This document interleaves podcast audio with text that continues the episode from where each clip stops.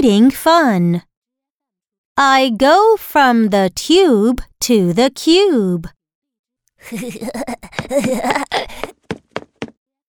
Then I go from the cube to the tube. Now I want a pure cure with a pure cube or two. Now read with me. I go from the tube to the cube. I go from the tube to the cube. Then I go from the cube to the tube. Then I go from the cube to the tube. Now I want a pure cure with a pure cube or two. Now I want a pure cure with the pure cube or two.